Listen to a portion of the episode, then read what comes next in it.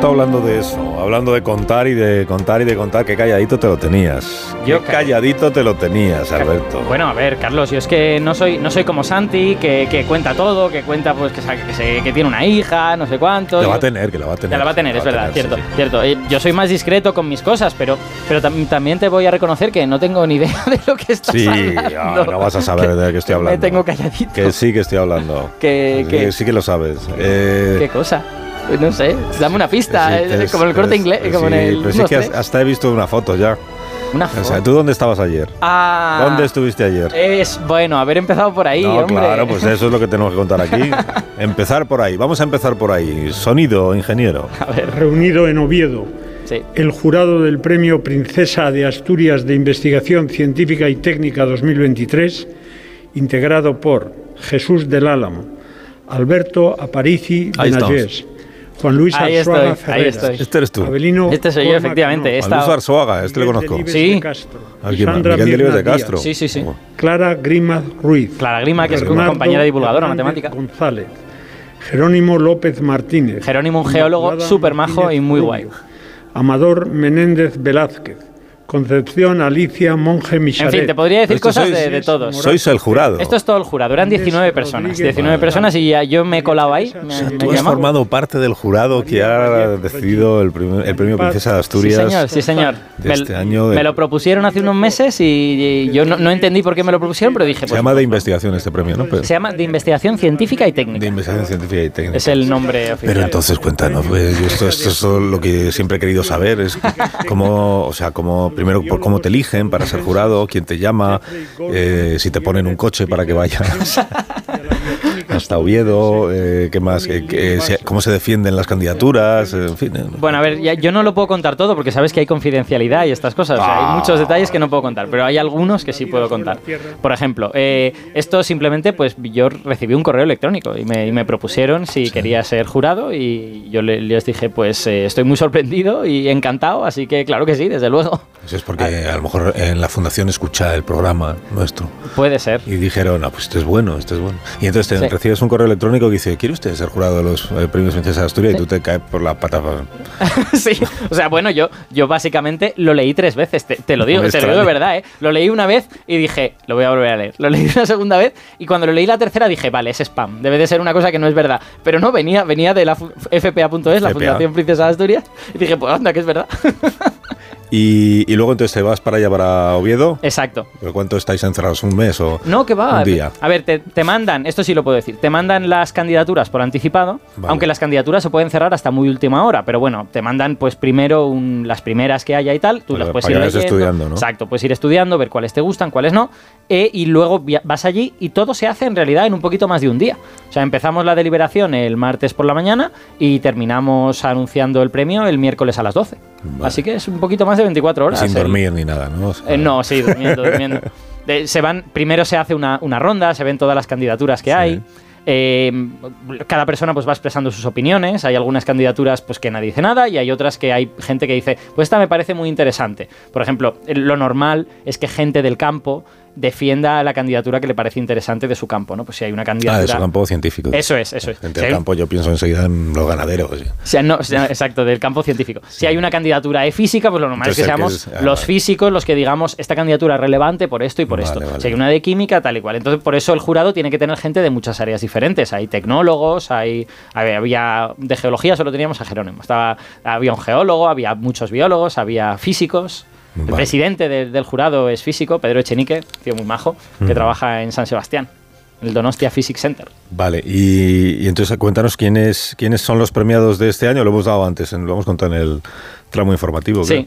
sí y, qué opinión, bueno, tú tendrás que estar de acuerdo con lo que habéis decidido como jurado, Sí. claro. o sea, Sí, a ver, eh, otra, cosa, otra cosa sí puedo contar, yo creo que esto no es confidencial. Cuando se llega a, digamos, la ronda final, donde Sí. están los finalistas, en realidad todos tenemos claro que esos son muy buenos. Vale. Que salga quien salga, vamos a estar de acuerdo. Tú puedes preferir uno u otro. Lo que no voy a decir es eh, cuál, cuál vote yo. Pero no te preocupes. eso no se puede decir.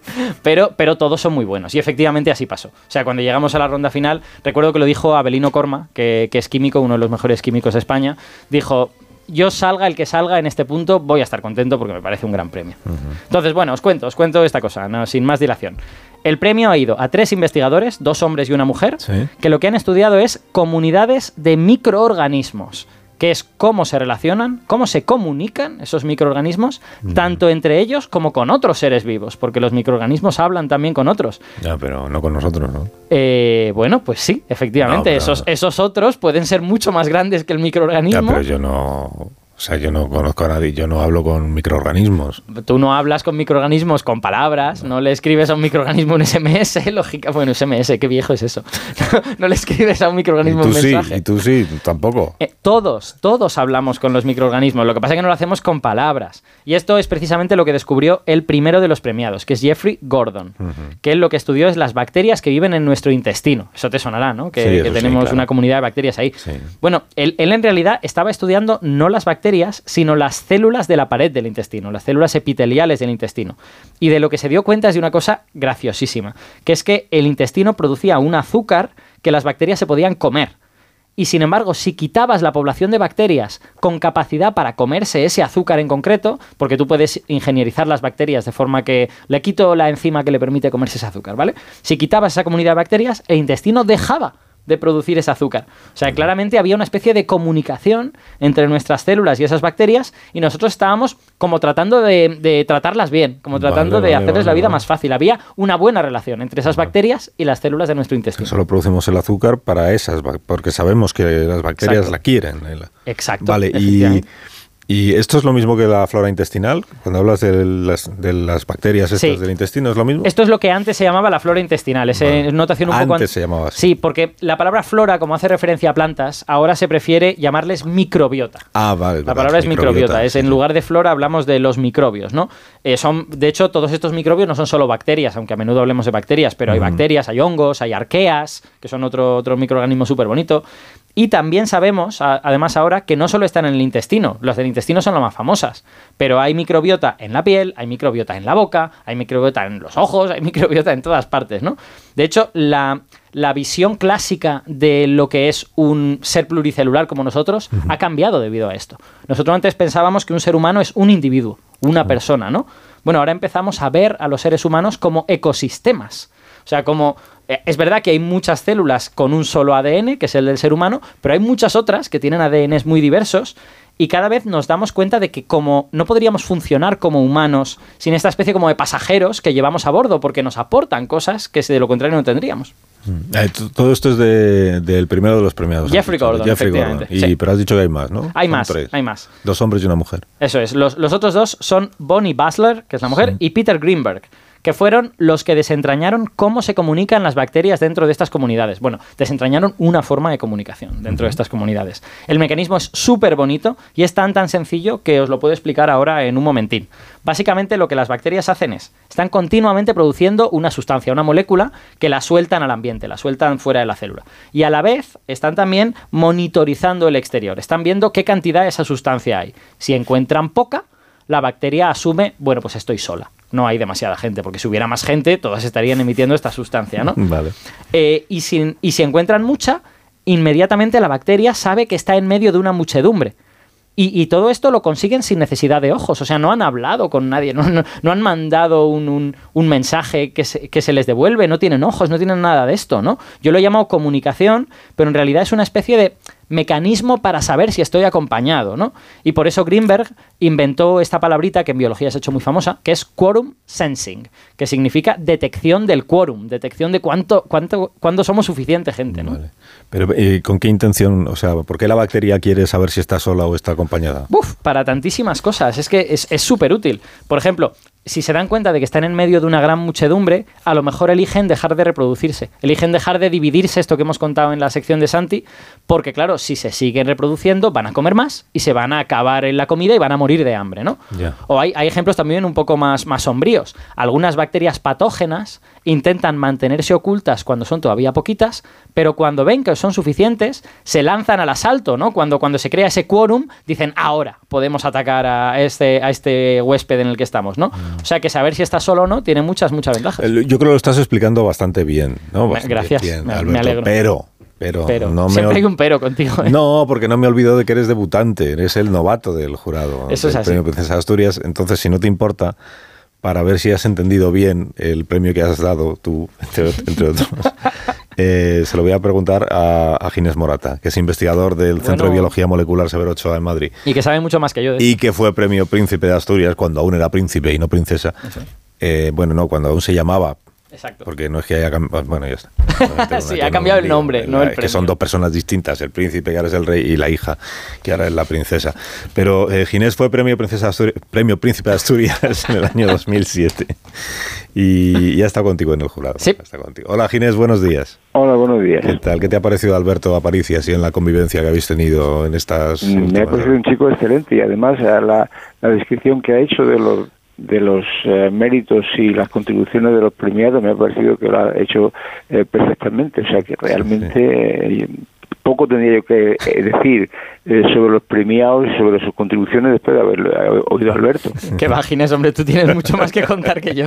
No digas eso. Oye, explicamos a los oyentes un poco mejor esto de la microbiota, ¿no? De que hablamos de vez en cuando en los medios de comunicación, esto que tenemos dentro que son bacterias y otras cosas, has dicho antes, ¿no, Alberto? Sí. Eh, eh, ¿qué, funciones desempeña esa microbiota? Y, si, por ejemplo, las bacterias decidieran que dejan de hacer el trabajo que están haciendo en nuestro intestino, ¿qué pasaría con nosotros? ¿Me estás preguntando a mí o a Sí, a ti, Ginés. bueno, pues eh, vamos a ver. esa población de, de, bacterias, arqueas, hongos, incluso algas que tenemos en el intestino y en otras partes del cuerpo, que llega a aproximadamente entre uno y dos kilos de peso, o sea que realmente es una parte, una parte eh, sustancial de nuestro cuerpo, son esta colección de de organismos, un, número aproximado de 10.000 especies diferentes. Eh, lo que tenemos dentro. Algunas son muy importantes, otras seguramente lo son menos. No, no podemos saber eh, de la importancia relativa de cada una. De, algún, de algunas de ellas sabemos que sí que son muy, muy importantes. De tal forma, como me parece que lo decía antes eh, eh, Alberto, es que eh, somos organismos, somos ecosistemas o, biosistemas, si, si, quiere decir. No somos, en nuestro organismo incluye necesariamente estas, estas eh, la aportación de este microbiota pues, para muchas cuestiones que tienen que ver con la malnutrición, como ya se mencionó con el asunto del azúcar, mm. por incluso la generación de diabetes, metabolismo y la respuesta inmune. Hay muchos aspectos de la fisiología general del individuo que dependen de la interacción entre las, células nuestras, de, nuestro cuerpo, eh, con este conjunto de, de microorganismos. Por lo tanto, son parte integral de nuestro cuerpo y no solo del cuerpo de los de las personas y también de los, de los ciertamente de los mamíferos y últimamente parece claro que también incluso eh, también de anfibios, incluso de insectos. Hmm. seguramente es una característica general del cuerpo de los organismos tridimensionales que necesitan esta, este, este, por ejemplo, ensamblaje y esta especie de simbiosis con organismos eh, más primitivos originalmente como son los, eh, bacterias, arqueas, protozoos, etcétera. De hecho, si me dejas, ahora que ahora que se ha mencionado los insectos, me acabo de acordar de un ejemplo que se hizo eh, medio famoso hace unos años, que es una, un tipo de como de polilla, me parece que es, que, cuya larva vive en los panales de las abejas y por lo tanto tiene que alimentarse de cera. Y para alimentarse de cera, en su microbiota tiene unas bacterias capaces de degradar el plástico. Son unas, esas, esas, eh, orugas las metió unos, un investigador en una bolsa de plástico y las orugas se comieron la bolsa de plástico. y eso es todo gracias a unas bacterias que tienen ahí dentro, que ahora se están estudiando. Sí, sí, Pero eso cómo ha llegado, o sea, cómo hemos llegado a... Eh, ¿Cómo deciden, claro, igual el verbo no es el más adecuado, pero bueno, ¿cómo deciden las bacterias eh, quedarse a vivir dentro de un ser humano?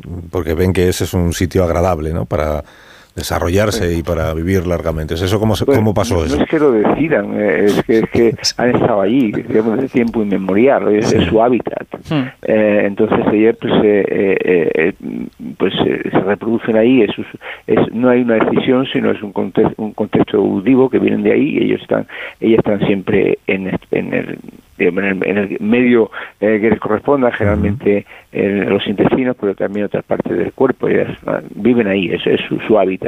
Hmm. De hecho, llevan, claro, es que hay que pensar que antes de que nosotros existiéramos como animales, las bacterias ya llevaban miles de millones de años aquí. Entonces, simplemente cuando apareció esta especie de eh, novato aquí en el mundo, ellas dijeron, bueno, vamos a probar. Eh, seguramente no hay estudios todavía en ese terreno, pero seguramente el microbiota o microbioma, o como se quiera eh, llamar, apareció mm, quizás cuando aparecimos los, los metazoos hace unos 540 millones de años. Eh, entonces, y ahí ya eh, los organismos, metazoos se entiende en biología por los organismos pluricelulares, como nosotros, como, como las moscas o como los ratones, eh, y, y, todos ellos seguramente desde el comienzo se, se, digamos, se apareció esta simbiosis que vino muy bien para su propia supervivencia entre Estos nuevos organismos que estaban apareciendo debido a la actividad de nuevos genes que se habían generado y organismos que ya existían previamente. Esto es una especie de simbiosis eh, colectiva de, que incluye muchísimas especies. ¿no? A los organismos le permite sobrevivir en estas circunstancias y a nosotros eh, los nuevos organismos pluricelulares que aparecimos hace 540 millones de años eh, nos posibilitó toda una serie de ventajas fisiológicas debido a las interacciones con nuestros estos microorganismos. O sea, todos salimos beneficiados de este asunto. De acuerdo, recuerdo de hecho que durante la deliberación Sandra Díaz, que, es A ver qué vas a contar, que igual eso es secreto. No, no, esto, esto es una, valoración que ella hizo. Sandra, Sandra Díaz dijo que, es una, que es una botánica argentina importantísima, por cierto, que también ha recibido el premio Princesa de Asturias hace, hace creo que fue cuatro años. Eh, Sandra dijo que eh, este estudio de la microbiota y tal supuso un cambio en el sentido de que antes pensábamos que había una especie de lucha entre nosotros y los microorganismos y ahora nos damos cuenta, bueno, de que esa lucha existe con algunos microorganismos, pero que sin embargo con otros existe todo lo contrario. Existe una coexistencia pacífica y necesaria. Claro, o sea, no es que vengan no es que decidan instalarse en nosotros, sino que nosotros somos lo que somos entre otras cosas porque están ahí las bacterias. Sí, hemos heredado, efectivamente. Vale. Oye, y esto que nos contaba antes Alberto de la manera de, comunicarse, ¿no? Lo de cómo eso, eso es muy fascinante, esa historia es muy fascinante, es bastante... Vamos, eh, no es tan novedosa en el sentido de que se, las, las observaciones originales se hicieron en el año 94, 96, una cosa así, eh, pero la comprensión de lo que significa este fenómeno ha venido ya a partir de los años 2000, del nuevo siglo, ¿no? Y ahí los dos, los dos eh, personajes a los que nos, se refería antes Alberto eh, han sido muy importantes porque, sobre todo ella, ella ella realmente ha tenido, bueno, los dos también no debería hacer esta, este, yo, estoy, yo me estoy muy muy impresionado por los trabajos que ha hecho Bonnie Basler. Eh, porque conceptualmente ha clarificado mucho también el asunto. Eh, mm, el, eh, el, asunto es que una población de las bacterias em, aisladamente produce unos, se llama autoinductores, pero bueno, unas moléculas de bajo peso molecular, que al ser de bajo peso molecular se pueden mover y salir de la bacteria, ¿de acuerdo? Entonces resulta que mm, estas, estas, moléculas que salen de la bacteria pueden llegar a otras bacterias de la misma especie, porque cada bacteria tiene su propio su propio eh, molécula autoinductora, o sea que si va a otra especie de bacteria, eh, eh, esta no la reconocería, aunque hay algunas, parece ser que pueden reconocer por varias. Esto es un tema que todavía no está completamente resuelto. Ah. Pero el hecho es que van a la bacteria de al lado y entonces y, entonces con lo cual en, la población de esa bacteria de, esa población de bacterias tiene una cierta concentración de esta de estas moléculas entonces, cuando, como decía antes Alberto, cuando aumenta mucho eh, el número de, bacterias, eh, entonces aumenta mucho la concentración de estas moléculas. Eh, y, esto es lo que realmente es novedoso. Al aumentar mucho la concentración de estas moléculas, resulta que se activan determinados genes que antes no estaban activos. De forma que, la expresión de los genes, eh, muchos genes, no todos, muchos genes de la bacteria, es una decisión colectiva, no es una decisión individual. Esto en términos de biología es una cosa muy importante. Mm. Eh, es la población la que decide activar un gen y esa, activación de un gen puede llevar, puede llevar a, que a que no se divida más ninguna de esas bacterias o a generar, como los primeros ejemplos que hubo, que se hacen bioluminiscentes. Entonces, hay concreta, esto se descubrió una, una bacteria, se llama vibrio, es una bacteria marina. Entonces, eh, cuando está una, en una densidad baja, pues no pasa nada. Eh, uno no sabe que está pero aumenta, aumenta la densidad eh, de esta bacteria, por lo tanto aumenta la concentración de estos productos que producen la bacteria y que se pasan unas a otras, entonces cuando llega a determinada concentración se ilumina eh, la bacteria porque se, se activa un gen que se llama un operón lax que hace que se que um, unos genes que, eh, que producen bioluminiscencia eh, eh, pues se activen y generen esta, esta, estos productos. Con lo cual, de pronto, de pronto, al aumentar el número, el número de bacterias, de pronto se ilumina todo, aparece todo fluorescente. Me gusta. Me gusta. Hay más, más, más, ejemplos de tipo, pero ese fue el primero. Sí, sí. Y, es muy, y realmente el significado de este asunto es un tema en biología muy importante, es que hay decisiones y muy importantes que se toman de forma colectiva. No son, eh, por lo tanto, las células tienen que comunicarse. Esto en vertebrados o en insectos, que es lo que nosotros trabajamos, hemos visto que es así en otras circunstancias, pero esto es un, gran, eh, esto es un gran principio de la biología que aún no está suficientemente entendido, pero que realmente modula la, la, la expresión de genes, incluso cómo se forma el cuerpo y cómo diversas partes, diversos grupos de células van a ser una, una parte del cuerpo u otra parte del cuerpo. Esto es un tema muy general que se, no se sabía que existían bacterias.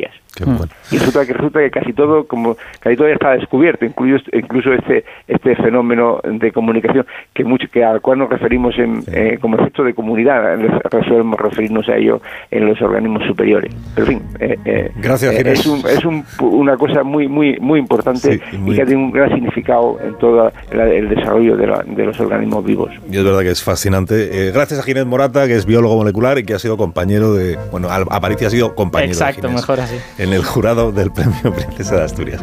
Dame un minuto y resolvemos el desafío matemático. ¿Te quedas? Sí. Te quedas. Ahora mismo volvemos. Más de uno. En Onda Cero. Dos cositas.